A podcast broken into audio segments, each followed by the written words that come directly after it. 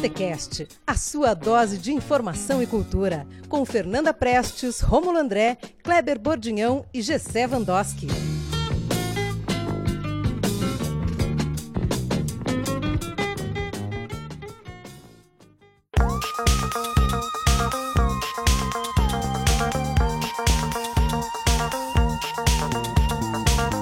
Começou o Botecast número 45. Sejam todos bem-vindos, o bar está aberto. E nesse programa, se você ouviu a abertura, essa linda voz que anunciou o nosso programa, vai ser a nossa chamada fixa, né? Aqui do Botecast. É a dona, a dona dessa voz é a nossa convidada desse programa. Ela que é jornalista, empresária, empreendedora, mãe, esposa, mulher, fazedora de coisas, Cíntia Capri. Tudo bem, Cíntia? Olá, tudo bem? Obrigado pelo convite. Estou bem feliz de estar aqui com vocês. Que bom, que bom. Cíntia, é, sabe, você gosta de uma cerveja? Ah. Bebe. gosta, gosta, gosta. Gosto. Mas deixa eu te fazer uma pergunta. Tem alguma bebida assim, aqueles dias especiais, assim, falou, não, hoje não vai cerveja, eu vou tomar esse drink, eu vou tomar aquele, aquela batida, aquele negócio. Tem algo assim, alguma coisa assim, sempre bate na tua cabeça, não, hoje merece isso. Tem a Heineken. A Né? Heineken é que domina seu coração nesses dias felizes. Olha, olha a propaganda que Olha a propaganda Olha aí, olha aí, ó. Porque semana Eu acho passada já foi Heineken, né? Eu acho que dá para vocês, inclusive, pleitearem aí um patrocínio. Eu tô tentando um patrocínio da Heineken. Para mim, para Tá certo. Bom, gente, esse é o programa número 45 da gente. É, vamos começar aqui o brinde água no chopp desse, desse programa. Quem começa? Quem começa? Não olhou pra Fefa, então vai. Eu olhei pra Fefa. Então, eu tenho uma água no chopp que eu não, eu não sei se eu vou conseguir. É, como fala? É, condensar, assim, numa, numa, numa fala, mas. é, as fake news e as reações das pessoas às fake news. Porque eu acho que a gente está vivendo um momento muito bizarro. A gente falou na semana passada, né? Foi a nossa água no chopp, o assassinato da Marielle lá no Rio. E aí eu vejo que muitas pessoas compartilham coisas que estão erradas e as pessoas que tentam responder, elas respondem com um ataque, elas não tentam explicar por que, que aquilo tá errado. E aquilo vira uma briga enorme, assim. Então, tipo, cara, tá errado. Vai procurar fontes antes de tentar responder, em vez de simplesmente atacar a pessoa que está compartilhando uma informação equivocada. Às vezes a pessoa que compartilha a informação equivocada, ela não sabe o quanto aquilo está errado. Então, explica, procura fontes e tenta não. Às vezes, eu, eu acho que nunca a melhor defesa é o ataque. É a gente tentar conversar e esclarecer, esclarecer os pontos. E a gente está vivendo num momento que não dá mais vontade de ver o que as pessoas compartilham na internet, porque virou uma briga enorme de eu tô certo e você tá errado, e não qual que é a verdade, e, e o ponto é esse, como que você vai contrapor isso que eu tô colocando. Só fica você é burro, você é ignorante, você é manipulado, você é outra coisa. E não é bem assim, né? As pessoas não são manipuladas conscientemente. Então, acho que nós mesmos, eu acho que é, nós mesmos que nos julgamos mais esclarecidos, que temos o hábito de, de buscar a fonte da informação, a gente também tem um trabalho a, a fazer, que não é só julgar as pessoas que compartilham uma informação que está errada, mas de, de ser didático mesmo. É esse o trabalho que tem que fazer. Eu acho que o que falta hoje, nesses tempos de, de informação errada e de fake news, é didática. É, é começar do básico, é falar do básico e não simplesmente atacar a pessoa que está compartilhando uma informação que ela nem sabe por que, que ela está compartilhando. Então Ju- é uma Ju- água no chope até pra gente, até para as pessoas que ouvem, as pessoas que a gente convive, as pessoas que que do nosso nicho de petralices, né, que a gente gosta de falar. Mas é isso, nós não somos os donos da razão e por que, que a pessoa pensa daquele jeito? Eu, indo no, até na, na publicação polêmica que, que ocupou muito espaço na minha timeline do Gig, falando, acho que sobre a mesma coisa. por que que tá errado? Por que que a pessoa tá compartilhando aquilo? Não é porque ela é burra, não é porque ela é ignorante. Então, vamos do básico, em vez de falar que a pessoa é do mal, que a pessoa não ama o próximo, que a pessoa é desenfermada, é burra, não é isso, né? Posso, posso Pode, falar? pode, então, é, eu, eu acho que a Fefa está bem, bem correta nessa, nessa, nessa, nessa opinião dela. E é que a gente está vivendo, eu como jornalista posso, posso fazer uma análise. é, é, a gente está vivendo num momento em que a informação. ninguém ainda não estamos acostumados a isso. Em que a informação está na. a, a transmissão da informação está na mão de todo mundo. Porque até um tempo atrás, é, até quando eu. Enfim, até a- as redes sociais se, se, se popularizarem, né? Porque até bem recentemente a gente tinha como rede, como rede social o Orkut, que não dava essa possibilidade de compartilhamento e tudo mais. E, e então hoje a informação está na mão de todo mundo. Todo mundo é emissor de uma informação. E as pessoas não sabem lidar com isso. Porque é, a- Daí a gente vai entrar numa discussão aí da, da necessidade do diploma do jornalista e tal, que não precisa, que precisa, né? Aquela discussão enorme. Mas o fato é que enquanto é, havia é, um, um, uma- um, gran, um, um número de, de, de profissionais da informação que tinham um comprometimento com o que informar, era diferente.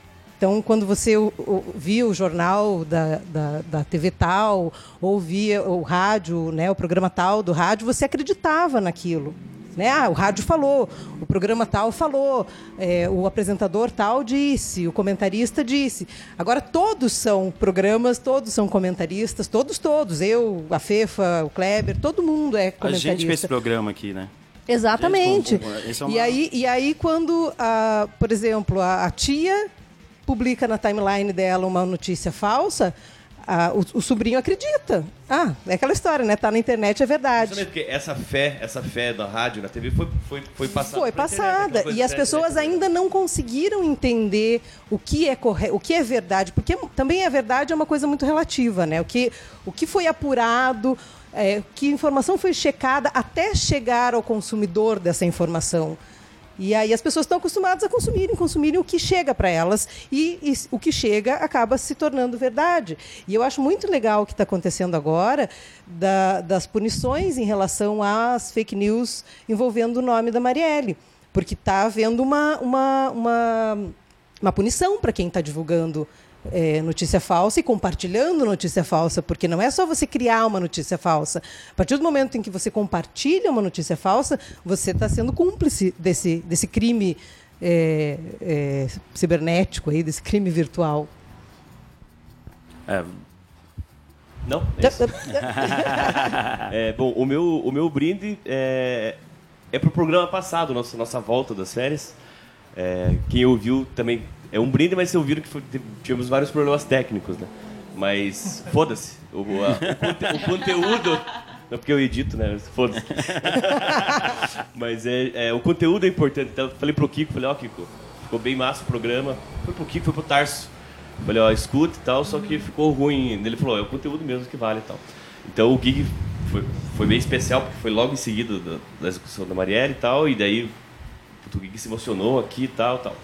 Foi muito bom o programa. E daí a, a, a participação, né, os ouvintes, a gente chegou a 100 plays ali muito rápido, sabe? Programas levam muito tempo para mais de 100 pessoas ouvirem, teoricamente, né? E esse programa do Gig foi, foi bem ouvido, foi bem compartilhado, muito compartilhado também. E é bom porque foi um tema, eh, rodeou, ah, rodeou temas muito importantes ali, muito, muito legais. Então, é, quem me dera- Brinde ao Botecast também, né? É, não, Então, claro, também. A, toda a nossa volta e voltar assim, com um programa tão especial assim, foi bem legal. É esse meu brinde. Então, eu vou com o relator também. Minha falta de, de opções na semana. Mas eu já queria ter brindado logo que a gente voltou, né? Porque a gente ficou um tempão parado e quando a gente vol- voltou, era meu brinde seria e acabei brindando outra coisa, não lembro agora o que que... Mas meu brinde também é pela, pela volta do Botecast, a gente tá fazendo esse, essa retomada e, e, e assim que, se- que seja contínua, né? Que gente possa trazer sempre pessoas interessantes para ter um, um papo de relevância aí. Então, meu brinde é o Botecast também. Maravilha. Bom, vou de água no chopp. E mas morreu o Miranda, né? Um grande produtor musical. Essa semana agora 56 anos. É, Skank, Raimundos, é, várias bandas que foram lançadas por ele. Então é uma pena, morreu um produtor muito conhecido, se eu não estou enganado agora. Não sei se é uma fake news, calma. Uma, não é. Você tá falando aí, não é. Tá falando. Não é. Ele estava já para produzir o disco do Francisco é Ombre. É ele que ia estar tá ali por trás do disco do Francisco é Ombre, tanto que eles até ficaram bem tristes porque o Francisco Ombre já está compondo as músicas para o segundo disco deles e o Miranda ia dar uma força pro, pro Francisco aí nessa parte, que acho que era para alcançar o Francisco ir para outro patamar agora. E infelizmente ele morreu, eles ficaram bem tristes, mas vão continuar produzindo discos. Daqui a pouco está saindo, esse ano vai ser o disco do Francisco, mas é uma pena, né? Porque o Miranda ele é daquela geração ali que morreu também o Tom Capone, né? O Tom Capone acho que eram os últimos dois grandes produtores né, nacionais, assim, bem nos últimos 30 anos, que bem foda, assim, produziram uma galera. É, só o, o, o Miranda, só para ter um exemplo, ele já produziu o disco do Skank, o Rapa, Luiz Etílico, Cordel do Fogo Cantado, Cansei de Ser Sex, Móveis Coloniais de Acaju, Mundo Livre, que o Kleber tem até algum documentário, algumas coisas que a gente vai dizer no, no final do programa. Foi muito importante aí na, na, na gravadora, né, na Banguela Records, né? É uma pena, mais um produtor que morre, um cara que tinha uma visão de música muito, muito, muito interessante, bem bacana. De, de, é, só ver as bandas que ele produziu para tu ver como é um som incrível. O dedo do produtor é muito importante, né? Sem dúvida, né? É, inicial, né? nessa inicial das bandas, a formação, como seguir, que som fazer. Então, fica esse esse água no E foi, foi, foi, curioso também que o anúncio da morte dele, no UOL tava assim, é, Jurado Miranda falece aos 56 anos. É, porque ele então, ficou ele conhecido assim... pelo é, então, programa isso, lá de talentos ídolos, lá, né? né? Assim, é, é uma, é uma pena para você ver como como esse trabalho por trás das bandas, dos artistas, é, é, so, é me, me, dá a impressão que é só quem é do meio que dá essa que conhece e dá essa importância, né? Mas não, Muito, acho que é o recorte. Vezes, muitas vezes o público não, não, não manja, é, não tem os É nomes. o recorte que se escolhe ressaltar, né? Como a gente estava falando, mas na internet é, a gente tem vários veículos, as pessoas. fake news, né? O que, que é importante para quem, né? É, e assim, a, a, a, o grande público conheceu ele como jurado, né? Como até o caso do Francisco Elombre, é, muita gente não conhecia, nunca tinha ouvido falar, uma banda que já veio aqui para Ponta Grossa duas vezes é, e tocou aonde? Onde, onde ele tocou? Ah, tocou num bar aí chamado ah. Fono e, e, na verdade, é. essa. Talvez esse. Agora esse tá na re... novela, né? O Francisco é. Elombre tem uma esse, música na novela. Esse reconhecimento dele como jurado é algo que fica limitado também às pessoas que assistem o programa. A Ma a massa, não falando de forma não, pejorativa. não, mas a massa é correto mas... falar, assim, não é pejorativo, porque é o grande público mesmo, né? O, a massa. Isso mesmo. Tá certo. Porque esse programa é um programa de, de massa. De né? massa, né? É, vamos. O desafio, então. Fiz, fiz, um desafio pro Kleber aqui, nosso editor. Então. Para não errar as... dessa vez. Oh! todas as músicas desse Botacast, as músicas de fundo, vão ser músicas é, de algum disco que o Miranda produziu. Então, vai ficar aí. Se você reconhecer alguma música, pô, essa música é massa, foi o Miranda que produziu. Beleza? Bom, para acabar os blocos, nós temos os aperitivos. O meu água no chopp, ah, o é meu verdade. Claro. Edição, por favor. Agora a edição vai, vai funcionar. Não vai ser editado, obviamente não vai ser editado. e você, Cíntia? Então, eu tava Qual esperando aqui. Eu ia, bom, mas eu ia falar de qualquer jeito, porque eu, é, eu já me meti na fala da Fefa, já me meti na fala de todo mundo e eu ia falar.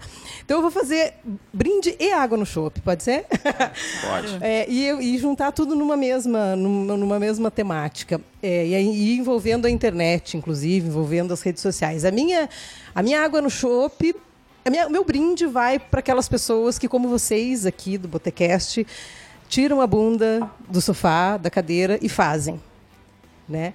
É, não ficam e, a água no chope vai exatamente para o inverso, para aquelas que ficam ali é, escondidas atrás de um avatar, de um perfil e só fazem barulho virtual, não levantam e vão lá fazer é, o, que, o, que, o que querem que seja feito, né? o que precisa ser feito na opinião de cada um. Por exemplo, um exemplo bem, bem besta, assim. É, tem um evento no Facebook, mas que é um convite virtual para um evento real, e as pessoas vão lá e confirmam presença, confirmam presença, e daí você vai no evento, não tem ninguém daquelas pessoas, não tem nenhuma daquelas pessoas. É, ou, enfim, essas pessoas que fazem, levantam as bandeiras virtuais e não tornam essas bandeiras reais, não saem para o mundo real com essas, com essas atitudes. Então, o meu Minha Água no Chopp vai para essa gente aí que está que tá dentro da, do mundo virtual e só, e, a, e o brinde vai para gente que levanta e faz, faz na vida real. Até esses dias eu ouvi uma frase que dizia assim: é, antes feito do que bem feito. Né? Claro que a gente quer fazer bem feito, às vezes a gente fica esperando o momento ideal para fazer alguma coisa, o momento ideal para ter um filho, o momento ideal para começar um curso, o momento ideal para abrir uma empresa, mas o momento ideal nem sempre vai chegar. E aí, se você começar, você dá o start, você levantar e vai lá fazer. Vocês aqui, vocês têm um ideal de um estúdio, vocês têm um ideal de um, de um programa melhor, talvez, que já é muito bom, mas vocês levantaram e fizeram, estão fazendo, e isso é o mais importante. Não fica só naquela, naquele limbo do virtual. Essa é, essa é meu, meu brinde e minha água no chope. E tem em todos os âmbitos, né? Todos, todos, Agora, todos. É, a militância. Tudo, né, tudo, digital tudo. E tal. Acontece muito. Tá certo, vamos terminar esse bloco, esse primeiro bloco, com música. A gente pede para os nossos convidados trazerem para a gente ah, uma música para terminar cada bloco, a gente chama de aperitivo. Então, Cíntia, o que, que você trouxe para a gente escutar, para os nossos ouvintes escutarem? Ah, eu trouxe. Ai, vamos começar então com. Ah, eu vou começar com essa do Kanye Williams. Eu conheci esse, esse cara, o Kanye Williams, quando eu trabalhava na rádio Itapema FM, lá em Florianópolis. A música dele que tocava na rádio era uma versão do YouTube e esse cara tem uma voz maravilhosa, ele é um negrão enorme, assim. Ele, ele canta música gospel, ele, é, ele vem do gospel. E ele tem uma voz sensacional, ele tem um carisma incrível. E essa música, ela é para vocês aqui que me convidaram para esse programa ouvirem depois, com cuidado. Eu já ouvi, eu ouvi. É linda, né? O nome da música é Thank You. E é isso. Beleza, vamos ficar com esse aperitivo e daqui a pouquinho a gente volta com mais Botecast, porque agora, agora vamos de música.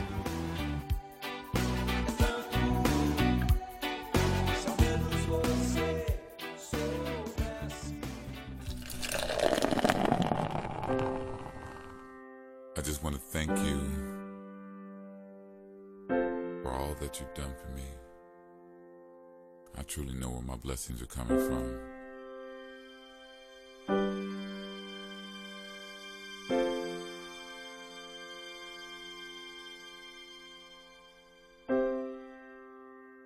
Take this time out right now to thank you.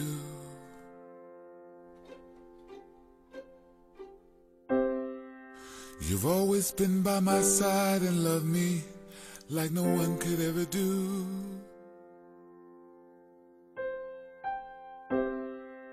And I could never repay what you've done for me, no matter how I try.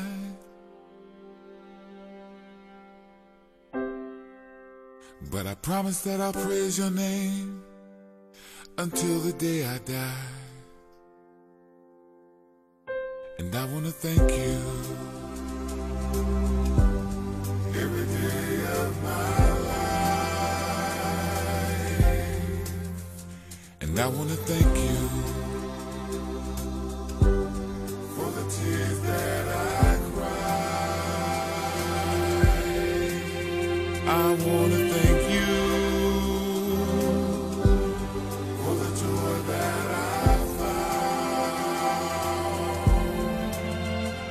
wanna thank you.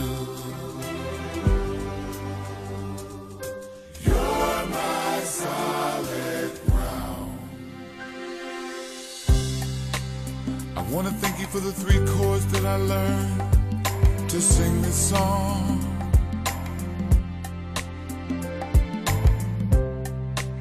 And I wanna thank you for the tears that I cried because the lyrics feel so strong.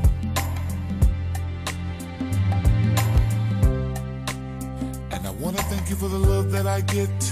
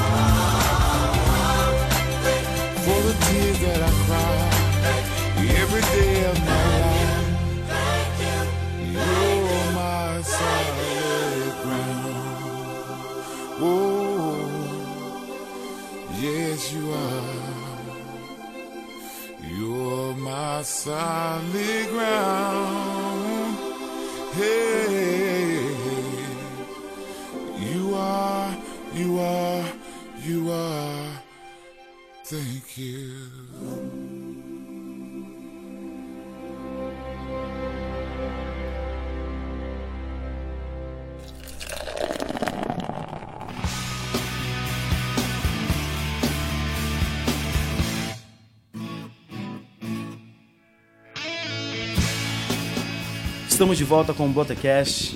Vamos começar as perguntas aqui para a Cíntia, para nossa convidada. E vamos começar aquela? Kleber, pode começar? Posso. Não Cíntia, faça pergunta difícil. É, como ele- o, o Romulo falou, para quem também não, não, não te conhece, mas você é jornalista, então eu queria que você falasse essa questão. Como é que você foi chegou? Essa sempre foi a ideia tua ser jornalista, desde lá da, do, do ensino médio. E, e eu queria que você me falasse se você prefere TV ou rádio. Ai, ai, ai. Vamos lá, então. Nunca foi meu sonho de adolescente, nem de infância, ser jornalista. É, eu, eu me tornei jornalista porque eu não queria ser advogada. porque o meu primeiro vestibular foi para direito. ah, Não, o meu primeiro de todos os vestibulares foi para jornalismo, quando eu fiz como treino, assim, eu estava no segundo ano do ensino médio. Mas nem, nem sei, se- nem fui ver resultado, nem nada. Aí, no, no- quando eu estava no terceiro ano, quando eu terminei o terceiro ano, eu fiz vestibular para direito, porque na minha família tem vários advogados e meu pai me comprou com uma proposta de que se eu passasse em direito e me tornasse advogada, ele pagaria para mim um curso, me pagaria não, ele me manteria em Brasília para fazer um curso de diplomacia. E aos 17 anos eu falei, nossa, que massa, vou morar em Brasília. Daí a minha melhor amiga também ia fazer direito, eu fiz direito, fiz um ano da faculdade e eu estava todos os dias, olhava e falava, o que, que eu estou fazendo aqui? Daí eu olhava pelo EPG, ali pela janela do bloco de direito, olhava os banquinhos azuis do EPG, que até hoje estão lá, e via o povo de jornalismo ali embaixo, tocando violão. E era aquilo que eu queria fazer. Eu pensei que você olhava pro outro lado, via os bares. sabe? Não, não ah, tinha. isso que eu quero fazer. Não, na minha época não tinha, porque eu sou bem mais antiga do que os bares que tem. Tinha, tinha o Nunes, tinha, tinha um bar, tinha o Nunes ali. E aí eu fui fazer vestibular no final do ano para jornalismo e passei. E comecei a estudar, fiz um ano. Quando eu estava no segundo ano, é, o Mário Krensky, todo mundo conhece o Mário Krensky aqui, né? O Mário Krensky olhou para mim e falou assim: É, você tem jeito para ser jornalista de TV. Aquele, aquele- aquela voz dele. Aí eu falei, não, mas né, eu estou estudando ainda, nem sei se quero ser jornalista ainda.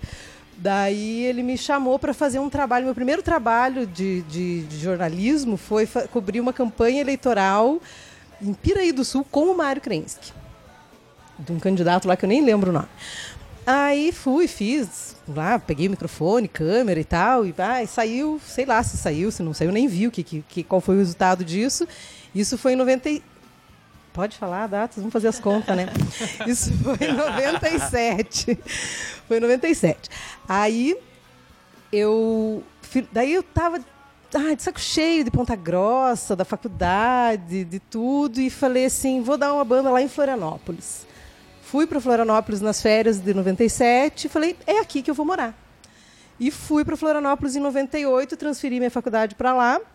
E a única coisa que eu tinha. Ah, e antes, antes de, de, de transferir minha faculdade para lá, aqui eu tinha trabalhado na, no Canal 2, fazendo matéria para a TV, no Canal 2, que hoje é a TVM, mas na época tinha um jornalismo bem forte, essa, essa, essa TV, que era a TV a cabo aqui, era o único, o único canal de TV a cabo local.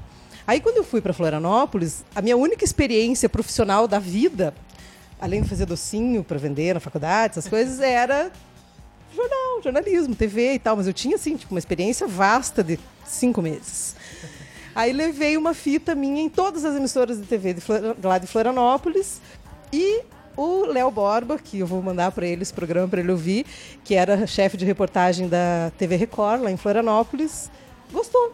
Não sei como, né? Em sua consciência, eu não me contrataria naquela época. Mas ele me contratou para cobrir férias de um repórter que tava, de uma repórter que tava, que trabalhava lá. Aí eu estava fazendo, fazia acho que uns 20 dias que eu estava cobrindo férias dessa, dessa repórter. Um repórter fez uma, uma, uma, coisa errada lá e foi mandado embora e abriu uma vaga. E aí eles me contrataram mesmo, assim, me efetivaram. Eu fiquei um ano e meio. E aí, logo em seguida, eu já fazia. Comecei a fazer link ao vivo para Fala Brasil, para o Cidade Alerta, para esses programões. Assim, a minha mãe me via na televisão aqui em Manda Grossa e era super legal.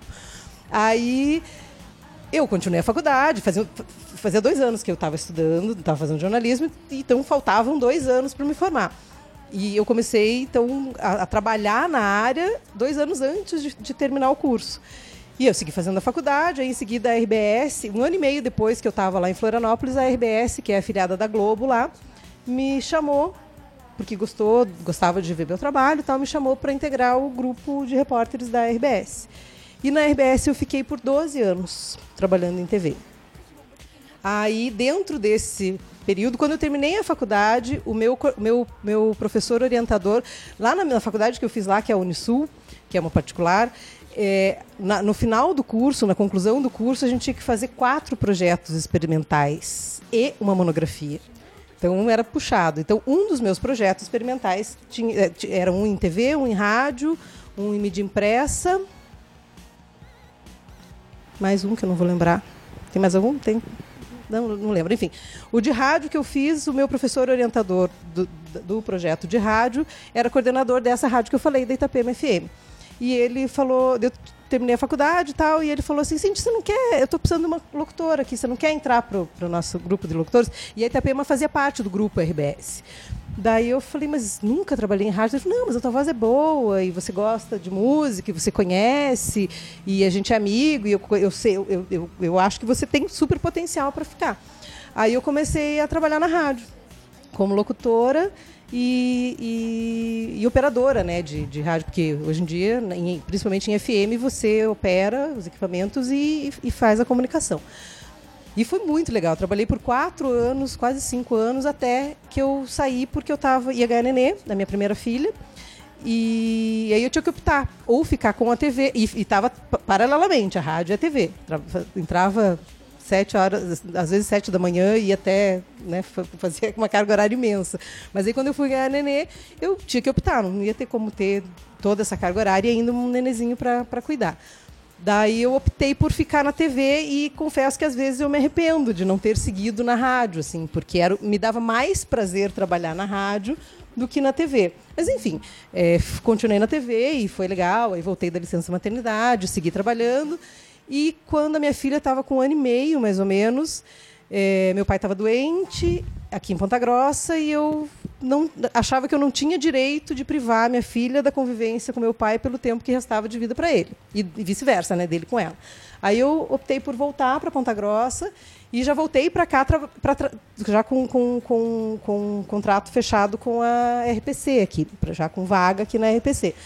E na RPC eu fiquei por quatro anos trabalhando como, como repórter e apresentadora do Paraná TV, primeira edição. É, então, respondendo a pergunta, essa é minha, esse é o meu histórico do jornalismo. Né? Não era um sonho, acabou. Eu, eu, falo assim, eu sempre falo que eu deixo o meu barquinho correr conforme a correnteza e onde ele parar, eu, eu desembarco e sigo no que tem que ser feito. Né? É, então, não era meu sonho, mas acabou se tornando uma carreira muito bacana. Eu, eu, eu me realizei muito profissionalmente digo, eu posso dizer que eu cheguei onde eu queria chegar. Nunca foi minha ambição ser apresentadora do Jornal Nacional ou, enfim, algo muito grande. Assim, nunca foi. Talvez por não, não, não ter sido o meu sonho da vida ser jornalista, né? Mas é, é, me realizei muito profissionalmente. E respondendo a pergunta do que eu gosto mais, rádio ou TV, eu gosto muito das duas coisas. Gosto muito mesmo das duas coisas. Rádio me, me seduz pela, pelo, pelo, mistério que o rádio que o rádio tem ao redor da, da voz, né, de quem é o dono daquela voz. Já aconteceu, por exemplo, comigo, de eu estar num restaurante e, e, e tá lá fazer um pedido e tal e a garçonete do lado ali e ela não tá me, me olhando e quando eu fiz o pedido ela falou você é a Cintia Capri da Itapema? eu falei, nossa. Então... Aí você falou, sou. Eu falei, Itapema FM. Botecast. Botecast. É. Aí, aí, aí você pediu com a voz já, com a entonação já. Eu quero eu falei, por uma favor, porção de batata Uma água. Agora não, mas ser... o grande segredo do rádio é isso, não é você impostar a voz. Claro que a gente faz uma vozinha um pouco mais tchan, né? Quando Faz uma voz tipo você, cortela, assim. é, vocês vão ver, você, quem está ouvindo também vão, vão perceber que a, a, a, voz da vinheta é diferente do jeito que eu estou falando agora. Porque a gente dá né, uma, uma ajeitada na, na, postura e tudo mais. Eu tinha uma amiga, por exemplo, que ela passava, que, da, do, que trabalhava na rádio comigo, que ela não entrava no ar, ela não abria o canal do microfone se ela não passasse um batom vermelho antes. Por quê? É. Porque era, ela tinha que se sentir, sim, sim, né? Tinha que vestir né? aquele, aquele, aquele personagem mesmo. E agora né? vão ter perguntado do Botecast. É, ah, você sentiu do Botecast? Devo falar assim. Você é a voz do Botecast? porque eu, eu, eu vejo muitos jornalistas, apresentadores falam com uma paixão de, de, de rádio. Assim. É. Sabe por quê? Tarde da CBN. Ele falou, ah, porque se eu soubesse eu tinha entrado antes. Então, é, é, é, assim, o rádio. Agora tem a internet, né? Que é muito mais rápida, e você tem. Até então, antes de, antes de ter a internet, antes de ter essa, essa proximidade do público com, com, com o, o jornalista, com o comunicador, né, como, como acontece com a internet agora, o rádio era o que mais possibilitava isso. Você estava no ar ali falando, tocava o telefone, você atendia, era o teu ouvinte te dando um retorno imediato do que você estava fazendo. Eu, uma vez, na rádio lá, a gente sempre dizia a hora, né? Antes, da, antes de entrar para o intervalo comercial, dizia lá, acerte com a Itapema, 13 para as 7, 13 para as 8. E era sempre uma hora quebrada. Daí meu irmão tem uma história muito engraçada para contar disso para vocês, mas deixa que ele conte um dia se ele vier aqui. É, e eu falei, e era, eu acho que era 15 para as 8 e eu falei 15 para as 10, alguma coisa assim. E ah, me perdi, né? Falei errado, enfim, erra, a gente erra ao vivo, sempre erra, né? Aí eu dei o play do comercial, deu dois segundos, tocou o telefone um cara. Você tá louca? Você tá louca? Olha a hora que você disse. Eu falei, eu disse? Que horas eu disse? Você disse que era 15 para as 10, são 15 para as 9, eu tenho um voo marcado, eu estou indo para o aeroporto e eu ouvi no rádio aqui do táxi o horário, eu falei, tô atrasado.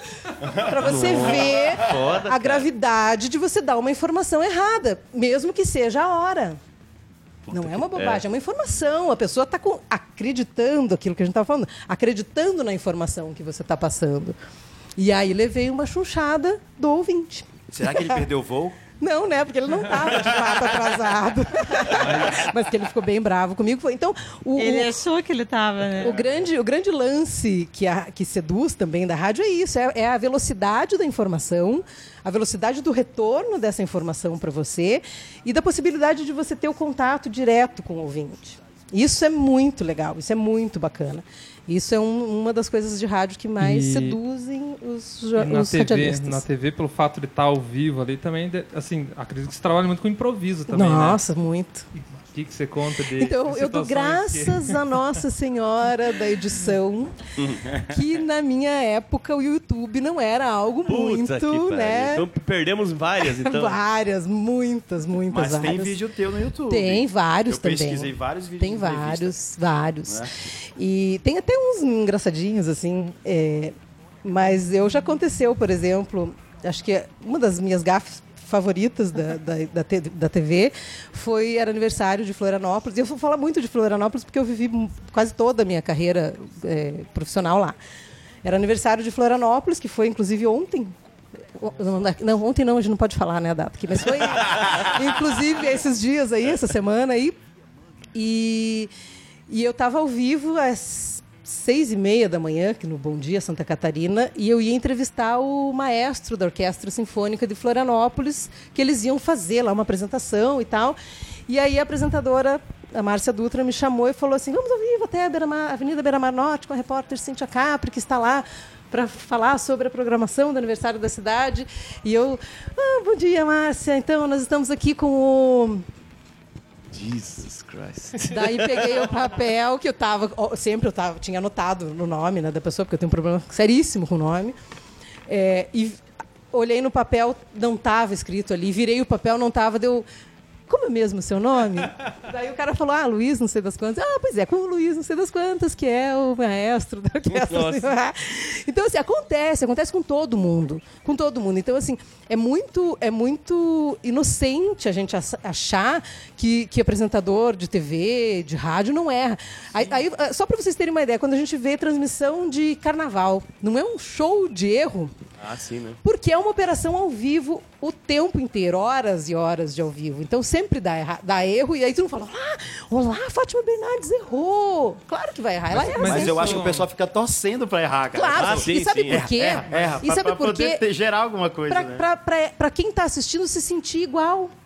É pra isso. Mas eu acho também. É pra se sentir eu- igual. Eu, não sei, mas eu, eu gostava muito de assistir o pessoal da ESPN e eles tinham uma, uma tranquilidade quando eles erravam em assumir que não, não transparece. Agora o problema é quando a pessoa erra, Erra e tenta f- esconder. É, e não Aí sabe o que fazer. É, E não quando sabe o que fazer. assume- Mas Agora você vê lá o William Bonner ele erra e fica um. Mas um- é, então, mas é porque até, até Né? certo tempo atrás, o jornalismo, principalmente o jornalismo padrão da Rede Globo, ele era padrão. Ele era aquilo ali. Tinha um texto e você não podia fugir daquele texto, mesmo que fosse você que escrevesse o texto. Mas antes de você falar aquele texto, ele passa, passa, né? E passa ainda por um editor, por alguém que aprova ou não e tal. Então você não podia sair daquela linha. Hoje já está diferente. Hoje, por exemplo, vocês veem o William Bonner chamar a menina lá do tempo de Maju. É. Até, na- até um tempo atrás, nossa, apelido era um absurdo dizer, na- pelo menos na Rede Globo. Aí as outras TVs começaram a, a quebrar essa coisa do, do, né, do quadradinho, do certinho, e a Globo acabou indo atrás disso também e, e- e- e deixando os jornais um pouco mais soltos, mais informais. Agora tem uns repórteres tatuados, o pessoal descolado. É, então. Camisa descolada. Eu tenho. Eu tenho. tenho Sapatênis, essa galera do Isso sapatênis. lembro. Mas eu acho muito legal, essa- porque a TV ela, ela, ela se obrigou a, a, a- a entregar um produto que seja mais coerente com o que o público gosta e vive, né? Cintia, a gente estava falando, a gente falou de fake news, era uma das minhas perguntas é, aqui no programa, mas eu vou estender um pouco ela aqui, a pergunta. É, qual é o principal desafio do jornalismo hoje em dia, numa época que é, tem que ter um posicionamento social e político, ainda mais agora? Tu acha que o, que o jornalista tem que tomar partido ou não, ser imparcial? A gente depende da mídia? O que, como é que você enxerga o papo de jorna- o- o- o jornalismo hoje? Ó, eu vou te dizer, pela minha formação, né, da, a- a escola de onde eu vim, que a regra básica do jornalista é ser imparcial. Ele não tem que tomar posição. Ele pode ter o posicionamento dele para ele, para os amigos dele, para a família dele, mas a menos que ele seja um comentarista e ele assuma isso como, como né, a, a função dele, o cargo dele de comentarista, o jornalista ele tem que ser imparcial, ele tem que ser isento. Ele não pode, ele não pode emitir opinião quando ele faz uma reportagem, porque reportagem já diz, ele está reportando alguma coisa, ele não está reportando o que ele acha. Isso é uma regra básica do, da- do jornalismo. Né? É, você não, você não, é, eu não posso, por exemplo, dizer que você está certo, porque eu acho que você está certo, se daqui a pouco você está errado e eu vou dizer, putz, eu me equivoquei. Então, assim, eu vou dizer, olha, o fulano disse tal coisa. Não vou dizer, não, o fulano tá certo e é assim e eu não vou emitir opinião. Então, não, eu não acho que o jornalista tem que se posicionar enquanto repórter, enquanto é, é, é, transmissor de uma informação.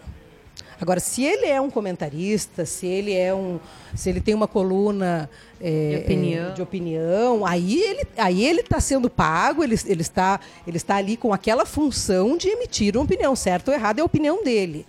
Agora, em geral, os jornalistas é, chão de fábrica, vamos dizer assim, não podem, não podem emitir opinião. Porque aí gera, é, gera isso, as pessoas vão gostar. Quem gosta de mim vai achar ótimo. Quem concorda com a minha opinião sim, vai sim. achar ótimo e vai me dar audiência, seja no rádio, na TV, no, no impresso, na internet. Ok. Mas quem não gosta vai, vai, vai me detonar. Vai detonar a, a, a, a empresa em que eu trabalho, vai, enfim. Então, não, não. Eu acho que não tem que se posicionar. E você acha que existe algum meio hoje que prime por essa imparcialidade jornalística? Ou veículo, você diz? É, ou se isso é realmente possível, ou é algo meio teórico do é, é jornalismo. É, é, é, é, uma busca, eu vou dizer. É uma busca. Eu acho que isso tem que ser uma busca. Eu falei aqui que eu trabalhei por 16 anos em, em emissoras de TV que têm os seus interesses, são empresas que têm os seus interesses, mas nunca em toda a minha vida, e isso eu até conversando com o Sérgio outro dia, o Sérgio do Novos Malandros, conversando com ele, eu disse: nunca em toda a minha carreira chegou alguém para mim e disse: você tem que dizer isso, ou você tem que ir para esse lado. Nunca. Eu sempre tive autonomia e liberdade para pôr no ar o que, o que eu achava correto. E aí já entra uma coisa, porque eu achava, né? Claro, então, é, não, não ó, a gente está vendo aqui na nossa frente uma garrafa. Eu estou vendo uma garrafa né? Todo mundo sabe, ela está com aquele tanto ali de bebida. E, mas eu vou contar a história da garrafa do meu jeito, do jeito que eu estou olhando. O Kleber que está sentado eu, no eu outro lugar, já eu, as coisas. Ele vai, ele vai ver de uma outra forma. Então é, é inevitável que a gente coloque um pouco do nosso olhar sobre determinado assunto quando a gente vai tratar dele. Você vai destacar pontos que te chamam mais atenção do que outros, mas é uma busca a gente tentar ser, ser imparcial sempre. O Kleber falou, eu vou ver felicidade, né? Então, uma regra, outra regra do jornalismo e do texto jornalístico de reportagem, de notícia, é você evitar adjetivos sempre. Sempre. Porque toda vez que você põe um adjetivo, é a tua opinião. Então, até esses dias eu estava lendo sobre as fake news e tinha lá regras para evitar fake news. É, eu vi, eu vi um texto cheio de adjetivos. Desconfie, desconfie. desconfie de um texto cheio de adjetivos. Então, é, é, é, mais ou menos por aí. Não, então, assim, claro que toda empresa, toda pessoa, todo ser humano tem seus interesses. Né? E, e uma empresa, e todos os veículos de comunicação são empresas e têm seus interesses, é óbvio que eles, que lá, lá de cima, eles vão querer é, de, direcionar o seu, o seu, enfim, o seu trabalho para algum desses lados. Mas o departamento de jornalismo das empresas em que eu trabalhei sempre foi muito autônomo no sentido de ser, ser é, o mais fiel possível à verdade dos fatos. E é aquela coisa de você apurar a informação, de você checar, de você rechecar, de você é, é, é, corrigir o texto, rever o texto, e, e às vezes vai um erro e às vezes vai um problema, né? Porque somos todos seres humanos, né? Quem trabalha com a informação é humano e os erros acontecem e por isso que a gente tem a chance de ir lá e pedir desculpa e dizer erramos. Tá certo, vamos terminar esse bloco com mais música. Cíntia, qual o segundo aperitivo que você trouxe pra gente? Ah, vamos lá. Então eu vou tentar fazer umas conexões aí. Eu, eu, eu ando com uma vontade, aí todo mundo me pergunta assim, mas você não tem saudade do jornalismo? Você não tem vontade de voltar? E eu ando meio nostálgica nos últimos tempos e ando com vontade de voltar ao mercado, de alguma forma. É... Então acho que eu vou pedir agora In Between Days, que é do The Cure, mas nessa versão com Érica Martins e Herbert Viana. Lindíssima também. Tá certo, vamos ficar com esse aperitivo. Daqui a pouquinho a gente volta com mais Botecast, porque agora, agora vamos de música.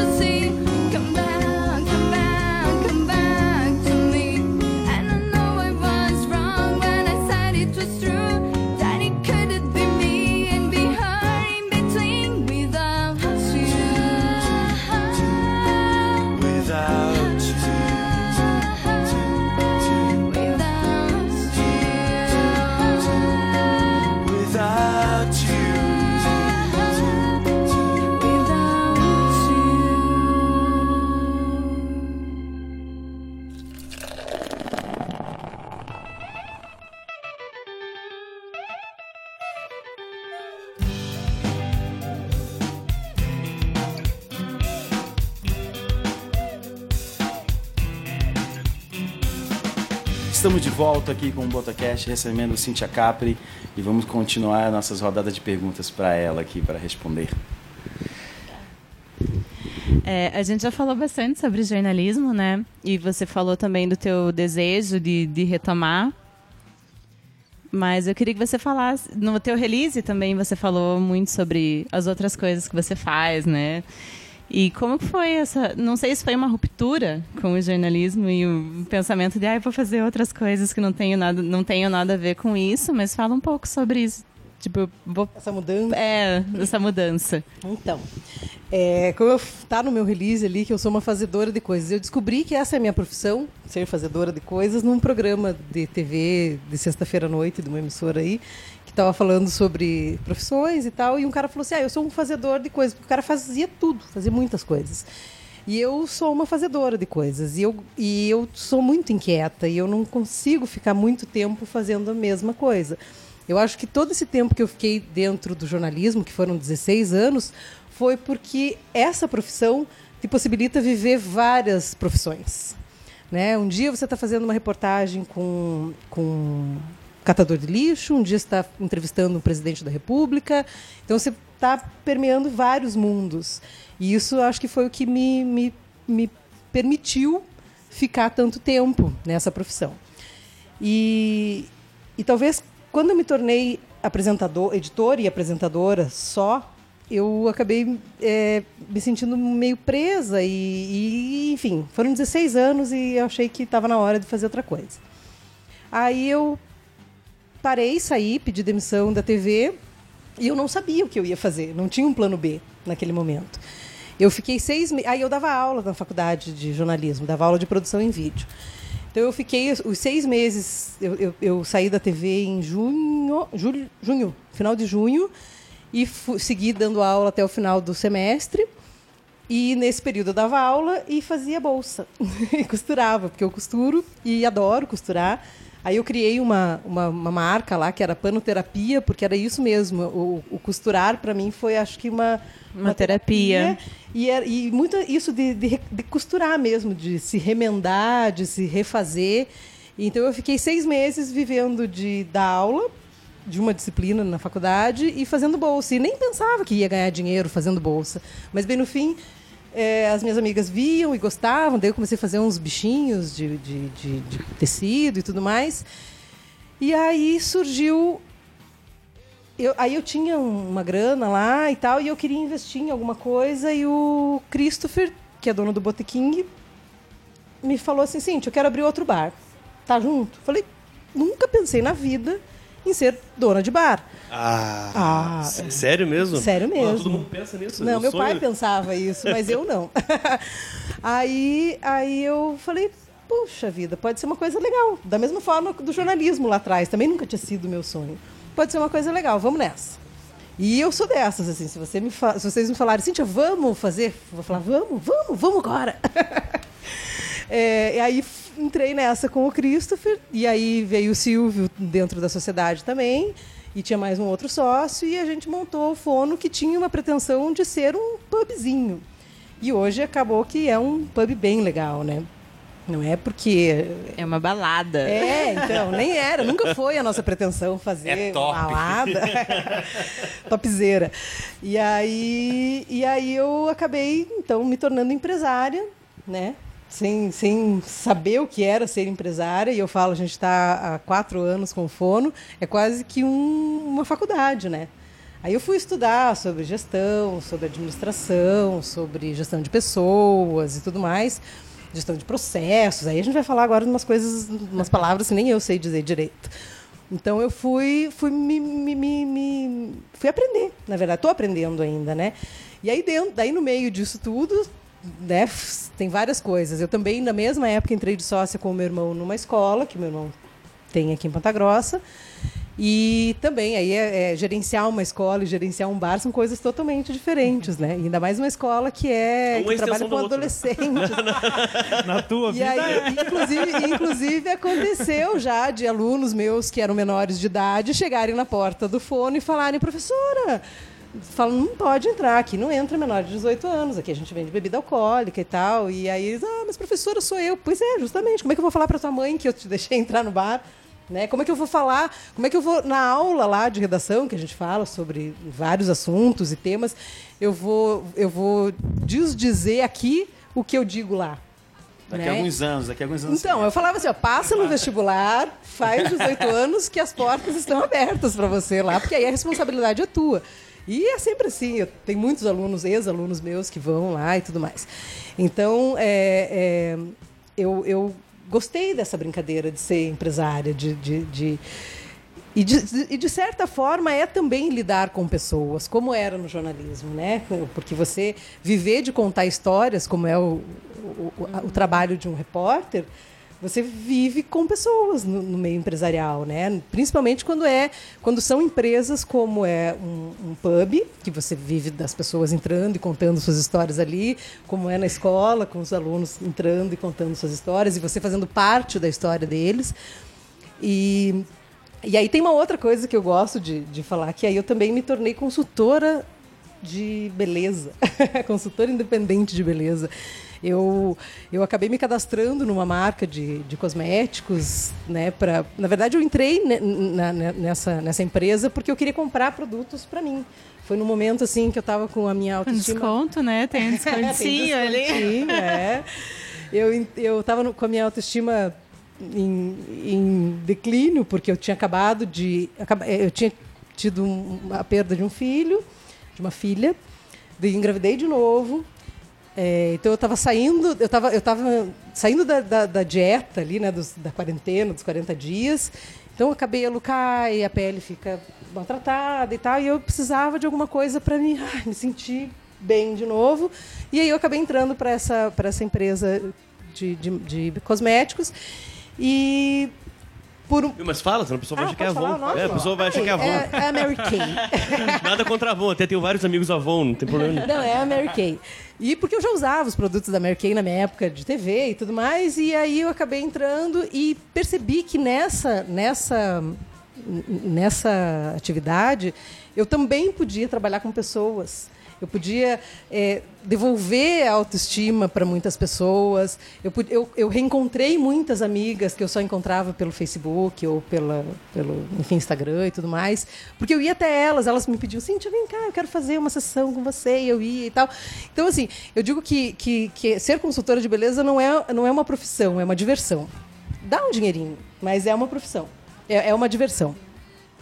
E, e, e, faço várias outras coisas, como eu falei, eu costuro. Então, assim, eu sou uma pessoa que não fico parada, não vou conseguir ficar parada nunca, porque é, tá dentro de mim essa coisa de fazer. Aquilo que eu falei antes, né? Fazer antes coisas e estar feito. com pessoas. Exatamente, exatamente. E como é que você administra todo esse tempo? De, eu lembro um dia no shopping, sei lá, com o pessoal da rede gastronômica.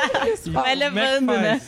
não, faz, faz. É assim, eu, eu até é, é, é complicado dizer, mas assim, assim, eu falo que eu tenho uma equipe por trás de mim, né? Eu tenho a minha mãe, eu tenho a minha filha mais velha, que tem 10 anos, mas que me dá uma super força sempre.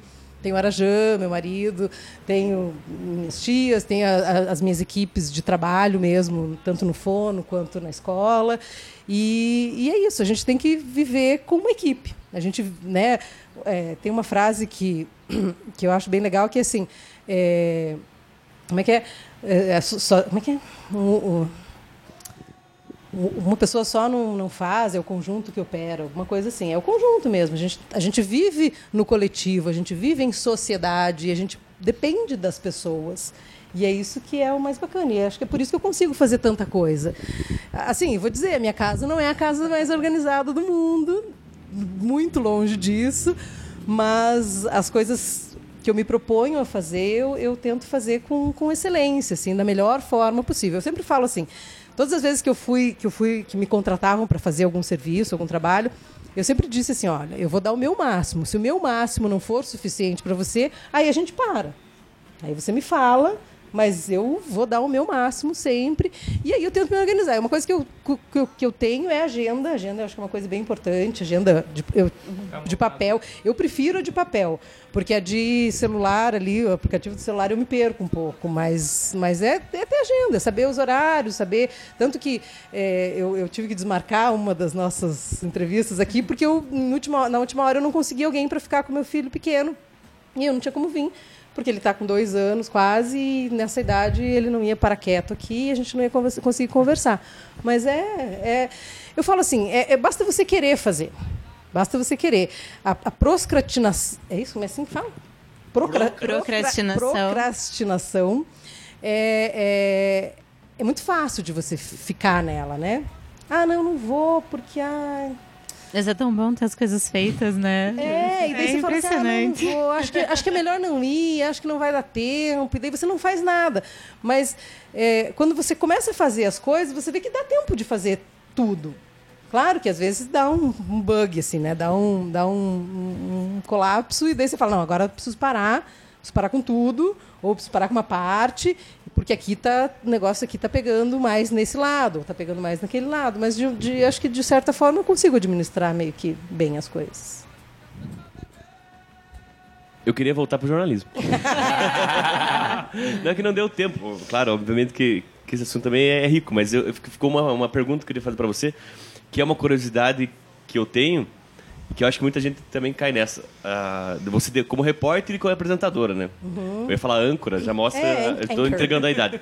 Mas é. Mas, né? É, também. É, no trabalho de apresentador, de âncora, é, como, como é que é o, o, o, procedimento de trabalhar? Porque muita gente acha que o cara, o, o Bonner, por exemplo, lá, o cara chega 8 horas no, no, na Globo, pá, grava. E que pena, né? Agora ele não pode mais apresentar de bermuda, né? Pois é, justamente, que... né? é a grande, a grande curiosidade é, das As piadas, pessoas, quando a gente tava falando do, do, dos trapalhões um pouco antes, era piada recorrente, né? Mas então, é, essa. Porque as pessoas acham que apresentar é apresentar, né? Você participa de todo um processo. Sim, sim. É, é assim, teve um tempo que não. Teve um tempo bem remoto que o apresentador ele era só o apresentador ele chegava lá meia hora antes para arrumar o visual e tal e entrar para o jornal. Depois de um tempo o apresentador o âncora ele passou a fazer parte né da equipe. E, e eu, como âncora, eu, eu, eu apresentava o jornal ao meio-dia, mas eu chegava às sete horas da manhã na TV para editar matérias, para participar das reuniões de pauta, para, enfim, apurar informações, porque é isso, a gente é jornalista, né? Você não é só um, um rostinho que está aparecendo ali ou uma voz, né? Então, a, a, o trabalho do âncora hoje em dia é muito participativo e ele tem uma função importante normalmente que é de editor também. Né? Ele trabalha com, com a, a checagem das informações, a, chega a reportagem da rua, vai revisar o conteúdo antes de ir para o ar e tudo mais. Então, essa, essa é a dinâmica, não chega na hora, não. Aquilo, Às vezes não dá nem tempo de se arrumar ali para né, maquiagem, o cabelo e tal. Às vezes você vai meio, meio descabeladona. Pro, era isso e a quando era mais criança, era mais criança que o Front É. O bancário também. Pô, criança bancário, bicho. Eu trabalho das 11 às 4. É, então. Pô, não, não. Claro que não. Sabia que o cara, né? O que eu, o que eu queria perguntar é, é, como são várias regiões, que, né, na Globo, principalmente, aquela história que eles têm que fazer um... É, como que chama? Para poder falar todo mundo ah, parecido. fono, fonoaudiólogo, é, é, faz, é verdade. Não é que é para falar parecido. Para não ter o sotaque. É, não ter sotaque, né? Mas assim, e... não ter o sotaque muito forte, porque já pensou eu apresentando o jornal falando, é, sei lá, vamos falar um AD. Botecaste. né? E, eu, e, eu, e agora sim, o meu, o meu, eu como morei lá em Florianópolis, e Florianópolis tem um sotaque bem cantadinho, né? né? Estás pensando o quê? Estás pensando que eu sou tolo, é? Estás pensando... Ah, ah, ah. Então, Florianópolis tem esse sotaque. Aí eu convivia com muito gaúcho, porque Florianópolis tem muito gaúcho. Daí fala, mas bah... E aí, sendo Ponta Grossense, e... filha de mineiro. Então, meu sotaque ele é uma mistura. Mas a gente tem que ter um...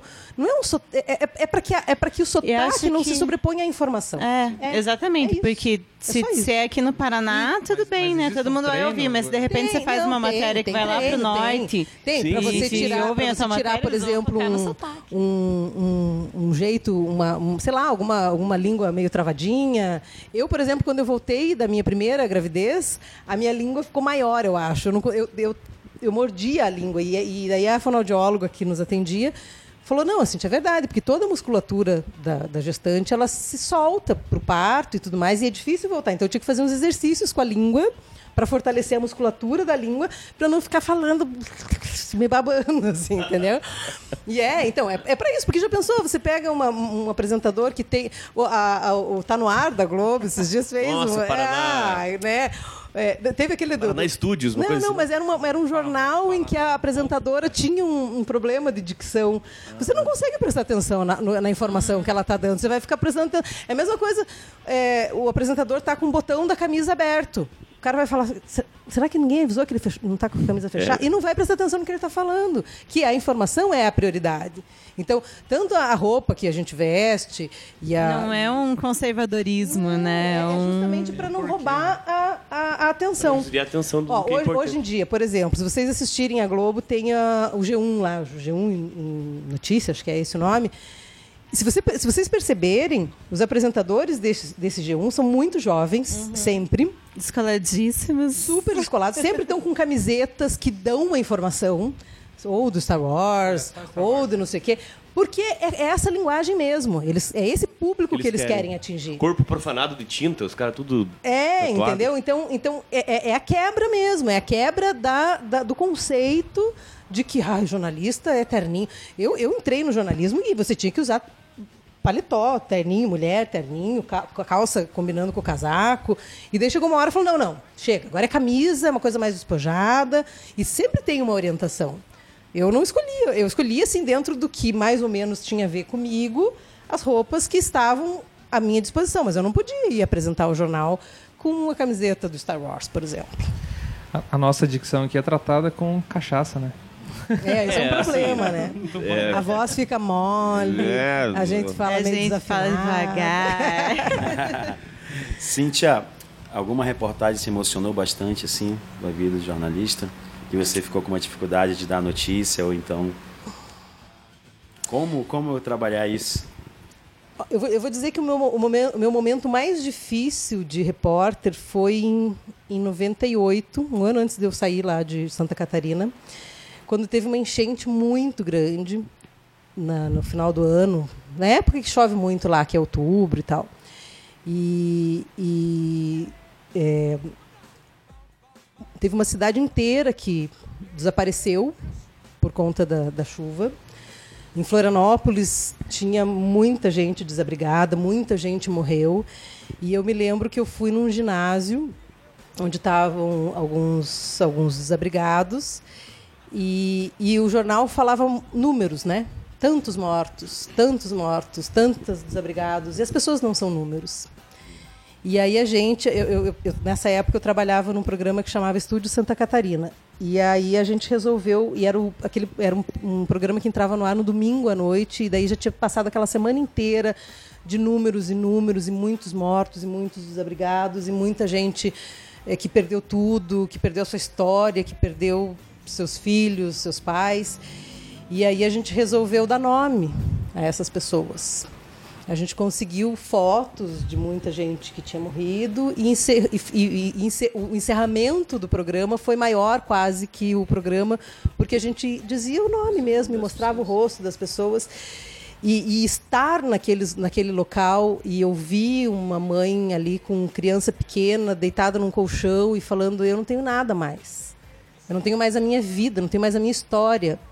Porque a enchente foto, né? não tem nada, você não tem documento, você não tem foto, você não tem lembrança de nada, né? Você não, não, não tem o, a, o, material ali para né? Que a gente vive, a gente vive, a gente não guarda a camiseta que foi assinada pelo coleguinha lá no primeiro ano.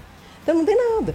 E acho que foi o momento mais difícil, assim, porque de certa forma todo mundo estava passando por alguma dificuldade, inclusive, inclusive a gente que estava trabalhando o meu carro, por exemplo, estava dentro da garagem, a água subiu até metade, mas o carro era nada perto do que as outras pessoas estavam passando. Então aquilo foi foi muito, muito, muito triste mesmo. Assim, foi, foi um dos momentos mais tristes da minha carreira como jornalista. Tem que passar a reportagem. Tem que passar. É.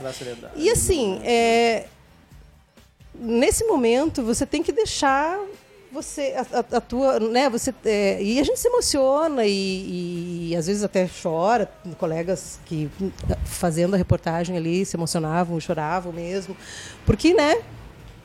Né? É difícil. É difícil. Ah, vocês vão me perguntar das coisas legais?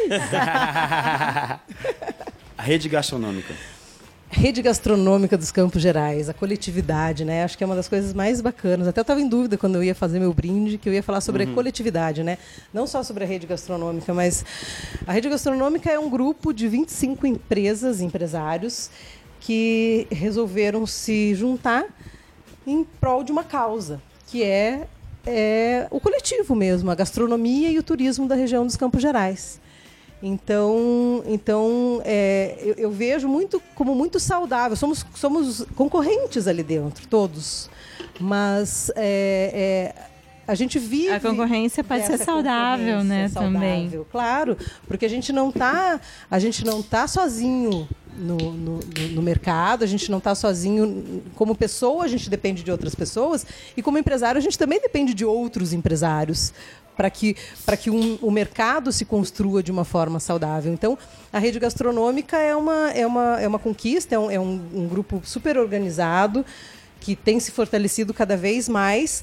E o nosso objetivo, claro, que também é gerar vantagens para esse coletivo, para a coletividade, mas principalmente fomentar o turismo e a gastronomia na região dos Campos Gerais. Tem empresas ali que são desde o do ramo de hotelaria, bares, restaurantes, casa de festas, é, enfim, né, todas essas empresas, é, cervejarias, todas essas empresas, elas têm, em, em, algum momento da sua atividade, um foco na gastronomia. Né? Não na gastronomia só comida, porque cervejaria é, é, é cerveja, e a cerveja é um... É um, um Pão líquido. É, não, mas é, faz parte da gastronomia, né? E entrar nesse mercado, eu, eu, né, vocês falando agora, me veio, isso na, me veio na cabeça aqui, Ponta Grossa, por ser fechada, às vezes existem os núcleos tomam conta do comércio em geral. E é tranquilo entrar no mercado em Ponta Grossa, seja ele qual for, não sei. Qual for o segmento? É, qual for o É, assim, não é, não, não é tranquilo. Tem resistência? não, não é resistência. Uma... Não, não digo nem que é uma resistência do, da concorrência. É uma dificuldade burocrática de você de você iniciar um negócio e principalmente se for no ramo de comida, né, de gastronomia e tudo mais, porque são muitas as exigências da vigilância sanitária, são muitas as exigências legais e isso tanto é que tem vários que optam por não servir comida, é, né, é, pela vigilância exatamente. sanitária. Mas é, é, e assim, além de, disso tudo representar um, um, um, custo, né, um valor é, monetário, né, financeiro, um investimento financeiro, tem que ter um, tem um investimento emocional aí, porque porque é o tempo todo doação, você tem né? que estar, tá, é exatamente assim é uma, é uma é uma ilusão você pensar que você vai deixar de ser um, um né, vai, vai, vai, vai trocar o seu emprego lá com carteira assinada e tudo mais para ser um empresário e levar uma vida mais tranquila. Não vai. Não vai porque porque é, é, mais difícil, é mais você trabalha mais, você investe, você ganha às vezes, às vezes você perde. Então é, é, é uma luta, é uma é uma um uma empreitada, mesmo. é um desafio. um desafio. Tem que gostar, tem que gostar, tem que querer, tem que ter um propósito, tem que ter um, um conhecimento, tem que aprender, tem que estudar, tem que se aprimorar, tem que inovar sempre, porque senão senão é, é você, você se desmotiva. Aí o, o, o Gessé falou ali, né, do mercado ser fechado, né? Eu acho que se você trabalha direito, se você trabalha com ética, se você trabalha principalmente respeitando os demais da sua, da sua, do seu setor, seja no comércio de roupa, seja no comércio de cerveja, seja no, enfim, em qualquer setor, em qualquer segmento, se você trabalhar com honestidade, se você trabalhar respeitando a concorrência, é, é, e, e, trabalhar corretamente, né? É, é pensar mesmo assim, é, é, é, vestir o sapato, caminhar com os sapatos do, do outro, né? É, a empatia, se colocar no lugar do outro, como que você gostaria de ser tratado, né? Então a ideia, a ideia é essa, assim, se você trabalhar corretamente, com ética, com, com valores, valores bacanas, eu acho que aí tem espaço para todo mundo e tem que ter muita vontade, tem que ter muita persistência. Cíntia, você como uma mulher empreendedora, como é que você tá, é, tem contato com outras mulheres empreendedoras? Está crescendo bastante as, as mulheres né, nos negócios? Como é que está a tua visão? É, tem bastante mulher é, peitando essa, essa, essa briga aí de ser empresária, de ser empreendedora. Eu acho que a mulher tem muito disso, né? Porque o empreendedorismo ele não diz respeito só a você abrir um negócio, você abrir uma empresa. O empreendedorismo é você é, empreender, né? Você, você é uma jornada, né? É criar alguma. Eu, eu falo assim, eu, eu, eu hoje, depois de, de, de ler e fazer cursos sobre empreendedorismo, eu percebo que eu sempre fui empreendedora dentro das empresas em que eu trabalhei.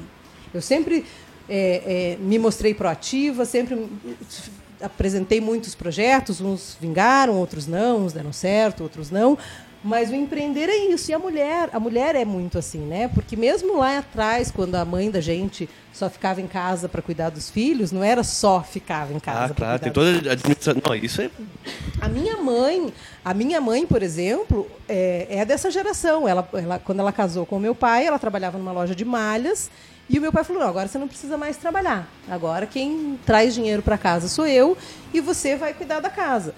E o cuidar da casa não é lavar louça e, e lavar roupa e trocar fralda de filho, levar filho para a escola. A minha mãe faz to... e até hoje a minha mãe ela guarda até o ticketzinho da bala que ela comprou. Ela faz uma, uma, uma administração financeira da casa assim que é algo primoroso. Enquanto meu pai saía, meu pai era um visionário, um cara que, que empreendia fora e a minha mãe empreendia dentro. Então, ser empreender, a mulher tem muito disso de empreender, porque ela tem que se virar de mil maneiras o tempo todo, né? Hoje em dia a, a, o homem tá tá se voltando mais às tarefas que antes eram só das mulheres, que é a questão do cuidar da casa e tudo mais. Mas a, a mulher sempre foi a, que fazia mais coisas, mas ela ficava de boas ali, bem quietinha e achando que, que não estava fazendo nada, né? Mas sempre esteve fazendo muito. E agora, quando a mulher se resolve sair de casa para fazer outras coisas, ela sempre vai fazer com muita, com muita dedicação, com essa coisa do ser mulher que vem de geração a geração. E não adianta a gente querer dizer que não, porque a gente é, é, é, é do, do, feminino o, o cuidado, cuidado. É, você conseguir é, atender a várias situações no momento. A, a, a Fefa está aqui para não me, não, não me desmentir isso. Quando você está num lugar com um monte de gente falando, você não acompanha várias conversas ao mesmo uhum, tempo? O tempo todo. Você está né, você tá ouvindo tudo. Os homens também têm essa capacidade, mas a mulher mas a gente isso é uma preocupação. De, de... É uma... Eu, não, eu não consigo falar e segurar o cabo aqui, imagina. Entendeu? Então, quando ela resolve sair para o mercado de trabalho para empreender, ela, ela vai sim ter, ter um, um, um, sucesso bem importante. Não, não maior que o do homem ou menor, porque a gente não está dizendo aqui se um, que um é melhor que o outro, mas a mulher. E, e ela está tendo coragem. O que mais é legal é que a mulher está tendo coragem de fazer isso. Eu me lembro quando eu era, quando eu era menina, o meu pai dizia assim, e o meu pai vem de uma geração muito machista e tudo mais, mas o meu pai dizia assim para mim: é, o teu melhor marido será um bom emprego. Ele sempre disse isso. E ele falava assim: Eu não quero que você saia de casa, da minha casa, para casa de um marido. Tanto que com 19 anos eu fui morar sozinha numa cidade onde eu não conhecia ninguém e ele super me apoiou. Então, assim, é, a mulher está tendo essa coragem, porque vem, né, está mudando a cultura, as mulheres estão sendo incentivadas a, a, saírem mesmo dessa, desse, desse meio, desse conforto, entre aspas, que, que ela vivia, e ganhando o mundo e com muita primazia. Tá certo. Vamos terminar esse bloco com mais um, mais um aperitivo que a Cintia trouxe pra gente.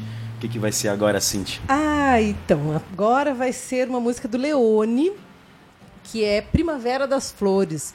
É uma música que fala, que fala é, também desse, desse retorno, como a, a Days falava um pouquinho, né, de comeback, comeback, é, que, é, que, é, que é o retorno das flores mesmo, a primavera, que é uma, né, o momento de florescer. E acho que tem a ver, então, com esse assunto aí que a gente está falando das mulheres aí, né, de florescer, de, de, de, do sol que volta a brilhar e tudo mais. E essa música fala muito assim sobre, sobre mim em vários momentos. O Leone está lançando um projeto novo, ele e o Léo Jaime, vocês viram? Leone Leonardo. Verdade, cara. Não sei se é música cover ou se eles estão escrevendo. legal, né? Mas, porra, cara, não precisava nem falar, não. Fazendo, lança um disco, não tem, tem nada dentro, só escrito Leone e Leonardo. Muito bom, né? Vamos ficar com esse aperitivo e daqui a pouquinho a gente volta com o último bloco do Botecast, porque agora, agora vamos de música.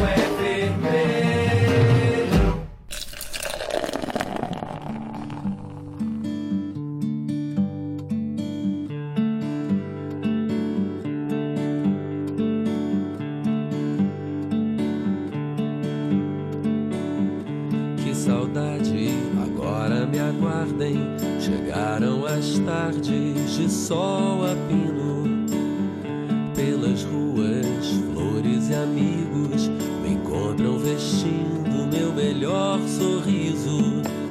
Eu passei um tempo andando no escuro, procurando não achar as respostas. Eu era a causa e a saída de tudo. Eu cavei como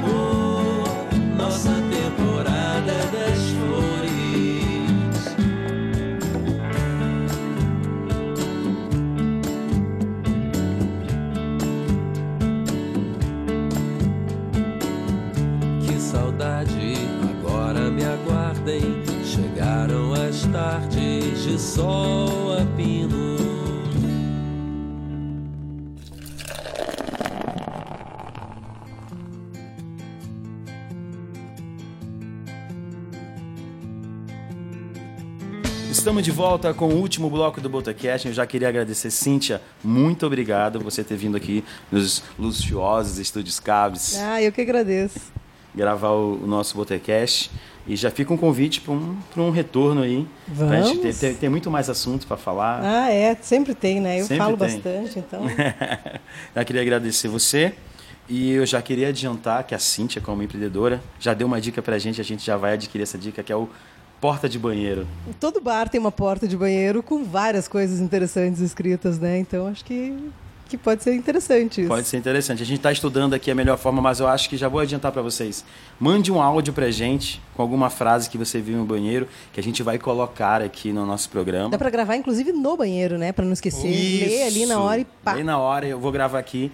Vamos, vamos disponibilizar um número, algum contato da gente aqui para você mandar um áudio. Se você quiser que a gente coloque o seu nome, sim. Se não, anonimato pode ser também uma, uma alternativa.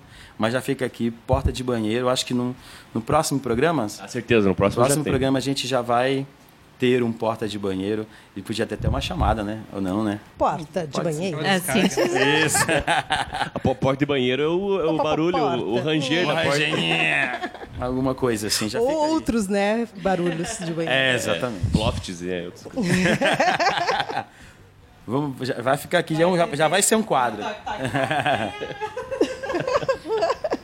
Vai rápido! É alguma coisa assim. Já vai sair. Porta de banheiro é o nosso próximo quadro do Botecast. E vamos começar nossas despedidas e saideiras desse programa número 45. Quem começa, Kleber? Começo. A minha dica é pro, pros amantes do audiovisual, como diriam nossos amigos do, do Choque de Cultura, dos amantes do audiovisual. Eu assisti recentemente um, um filme que tem na Netflix. Pô, não tinha falado Netflix ainda esse ano, né? Não, eu vou Verdade. falar. Eles não estão É pagando, só a né? segunda semana. Só né? na segunda semana. Eles não estão pagando. É, Com Amor Van Gogh, é isso, né, Fefa? O nome? Isso aí. É um filme sobre. É um Van filme Gogh.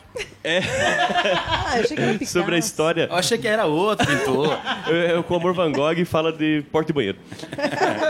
É, conta, é, o filme se passa um ano depois da morte dele, né? E daí o filme especula é, é, que não foi um suicídio, né? Que pode ter sido outras coisas e tal, tal. E daí faz um panorama da vida dele, os últimos dias da vida dele e o, e o mais, mas o mais interessante do filme é, é realmente a é uma animação e a animação toda foi feita é, À pintar mão, né? mão, Pintada os quadros dele. Então os, os ah, todos as todos não, os quadros mais conhecidos dele sempre aparecem ali, a história se passa dentro dos quadros dele, digamos assim.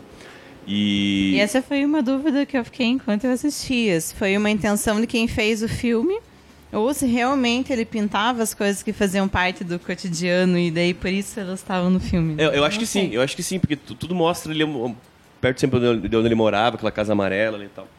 E a animação, a- a- quando eu falei que tinha assistido, a Fê falou assim, putz, eu fiquei tonta de assistir o filme. E você fica tonto mesmo, por causa que a- com aquelas pinceladas, aquele jeito do, É movimento, do Van Gogh, né? o movimento, movimento. assim, te dá uma, uma impressão muito louca. Então, no mínimo, assista pra dar um toque ali, é bem, bem, bem massa. Mas o filme em si também já, já vale a pena. É, agradecer meus companheiros, mais uma vez. E a, a Cinti por ter disponibilizado o tempo dela aqui, tomar esse drink conosco e falar de, da sua vida, das coisas que você faz, várias coisas que você faz e tal. E é isso aí. Ah, lembrando que estamos quinzenalmente, então não, não estamos falhando uma semana e não fiquem, não fiquem de cara. A vagabundagem pra não chega novo o programa, É, né? exatamente. Procura no arquivo lá. Como diz o, o Paulo Lima lá da, da, da Trip, né? A gente tem quase 25 anos de programa, é só procurar lá. Um ano, e- dois anos e, e dois meses. Um abraço para todo mundo, então. Eu vou começar agradecendo, né? Já que eu sempre esqueço, eu me empolgo falando, esqueço. É, vou agradecer a Cíntia por estar aqui. É sempre bom quando. É, é lógico que todos os convidados sempre inspiram e trazem as, é, novas coisas pra gente, mas é sempre bom quando vem alguém com quem a gente se identifica e conversa. E pra mim foi muito legal estar aqui Ah, hoje. obrigada. Obrigada. Eu que agradeço. E obrigada aos meus amigos. Eu, eu falei para vocês depois do, da última gravação que foi muito bom voltar com, a, a gravar com vocês que a gente acaba se perdendo na rotina e é difícil retomar a rotina, mas quando a gente volta para as coisas, a gente vê o quanto aquilo é bom e o quanto é importante. Então, obrigada por a gente estar aqui mais um ano, mais uma agora quinzena juntos. E espero que a gente ainda tenha muitos retornos depois de muitas férias. é muito bom estar aqui. E a minha dica não é, não é exatamente uma dica, ela conversa um pouquinho com aquilo que eu trouxe na, na água no chopp. Mas eu li um texto no Facebook, depois a gente disponibiliza o link, porque eu não vou lembrar agora quem escreveu. Mas era uma pessoa que trabalha com mídias sociais e falava: se você não quer que aquela ideia se propague, não interaja com ela. É uma dica comportamental, assim não interaja. Se aquilo é um absurdo para você, não xingue, não não reaja ali, não diga odiei, que horrível, simplesmente deixe ela ali, porque os algoritmos eles entendem que quanto mais interações aquela publicação tem, mais importante ela é e mais visibilidade ela vai ter. Então, se você acha que aquilo não é relevante, não interaja para que aquilo não chegue a mais pessoas. E eu acho que isso serve para todo mundo, para quem pensa como a gente e para quem pensa diferente para diminuir esse clima de ódio e de oposição. Como é que eu vou dizer oposição? O que a gente pensa? Não, é selvagem na internet, né? Então, eu acho que a gente tem que, a gente tem que promover e dar visibilidade para aquelas coisas que são boas, não pro ataque, não pro ódio e não pra raiva. É, é essa a minha dica. Só dando um ateno aí, o Zuckerberg falou que o Facebook vai dar uma força, força, né?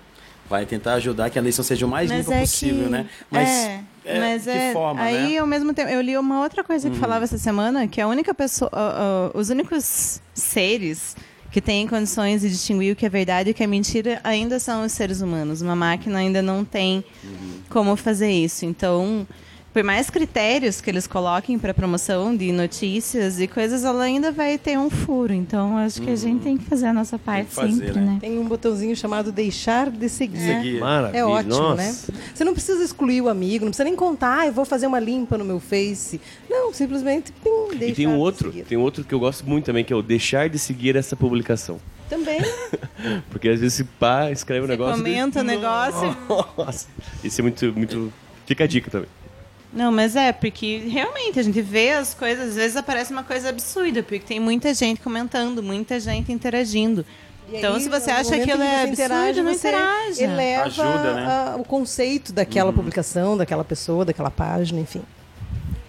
Maravilha. Minha dica de verão, já que hoje faz um dia calor e merece o nome, é um disco que também tem feito a minha cabeça há um bom tempo, de um cara. É, na verdade, o projeto dele é chamado Guisado, é, nome do Gui Mendonça. Ele é trompetista e reúne uma galera que faz um som muito, muito foda. Né? É, o Curumim toca com ele, ele também né, faz parte dos projetos do Curumim. É, e o disco é o, é o, primeiro disco dele, de 2008, chamado Punks. Ele já tem acho que mais três discos na, na agulha e na sequência, mas esse primeiro é bem é bem importante e eu curto pra caramba. Então, assim, pra quem não conhece, cara, é o, é o Guisado, no disco de 2008, chamado Punks. E assim, tem uma... Um, um texto aqui da Rolling Stones que resume um pouquinho desse som, que, que eles fizeram uma resenha que diz assim, a trilha sonora inevitável de um pesadelo urbano e surrealista. Não faltam cores e texturas à experiência lisérgica do multi-instrumentista. É mais ou menos por aí, tem uma pegada eletrônica, um pouco de jazz, ele tem a influência do, do Miles Davis ali na, quando ele toca o trompete, mas é um som com muita, muita textura, uma pegada eletrônica e hip hop também. Algumas músicas ele canta, nem todas, acho que principalmente no, segundo disco deles, que é o Cala, Calavera, se não me engano o nome. Mas esse primeiro disco é todo instrumental e fica essa dica para quem não conhece, vale muito a pena entrar lá no YouTube Tá lá no, no, Infelizmente no Spotify não tem esse disco dele lá. Mas ele tem a página, tem né, o perfil dele no Spotify com acho que dois discos lá. E no YouTube tem esse som dele lá, vale, vale a pena para quem não conhece. E muita gente que a gente não conhece o som do som dele aí. Fica essa dica. Mas tem, mas ele canta? Não é essas bandas que não tem? Quando, quando que começa Não, a música. No segundo disco dele, ele canta algumas músicas, mas é- não é o forte dele cantar. Ele tem participação da Cell, vários outra, outros artistas participam fazendo a frente ali. Mas é isso aí. Queria agradecer meus companheiros, a Cintia, pela aula de comunicação, de dicção e tudo mais. Por esculachar sem querer aprender. todas as nossas vozes. Ai, capaz.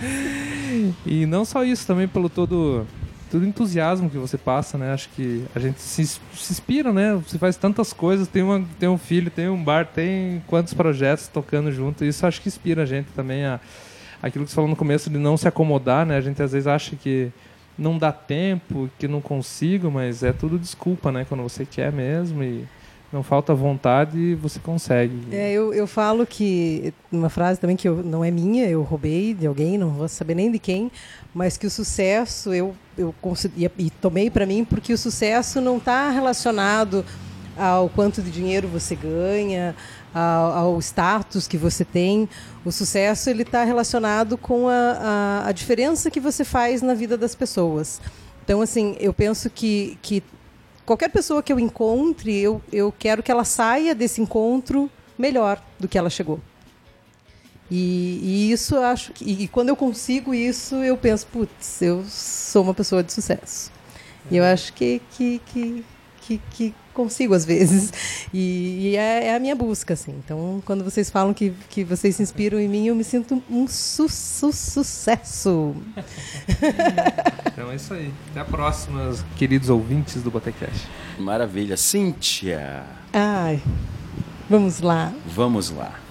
Sua dica e despedidas desse Ai, programa. dica. Vamos. Ah, dica. Então, eu quero agradecer a vocês todos por terem me convidado, por esse, por essa, esse momento super bacana, falar de vários assuntos. Eu adoro conversar, então se deixasse eu ficaria aqui, sei lá, até Fique, fique, até, ficar. Até, a- até a próxima quinzena.